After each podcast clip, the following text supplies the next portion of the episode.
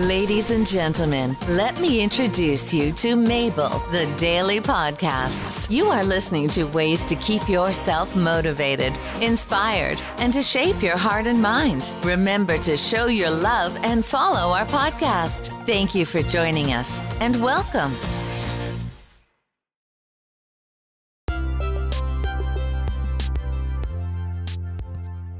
Hi, this is Mabel, your hostess. Today we're going to talk about facing the beast of irritability. And this is written by Andrea Paquette. Number one, avoid caffeine and alcohol.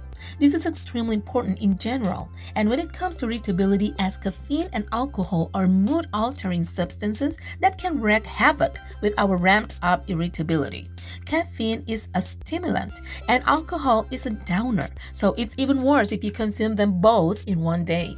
Instead, drink health supporting herbal teas, such as chamomile or mint which are calming to the system. If you're not fond of herbal teas, I think that is worth a try because it does calm me down. Number two, breathe slowly and meditate. You don't have to be a meditation guru to practice slow, deep breathing.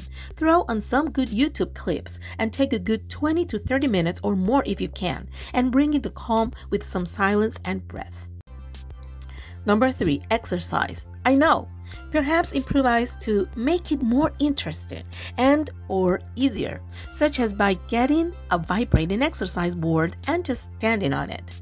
Feeling your body shake out all the stress and irritability is awesome. Or keep it simple with a fast-paced walk with the dog. That is always a great option, especially as it benefits your pup's health too. Number 4. Invest in some alone time. There is nothing worse than being around other people when you feel agitated. I recognize that I start to mentally pick apart the people around me and I really see things that I don't like about them. You would not do that if you were in a stable mood. So when you're struggling with this irksome mood swing, often end up having to apologize to your family members because you tend to be less considerate like throwing your towels down the stairs to the laundry room or closing doors too loudly. The aggressive behavior isn't good, and it is not fair to those who are sharing space with you. So maybe you will tend to stay in your home office and close the door while you work for a few hours. And that will be a good option. Number five, go easy on yourself.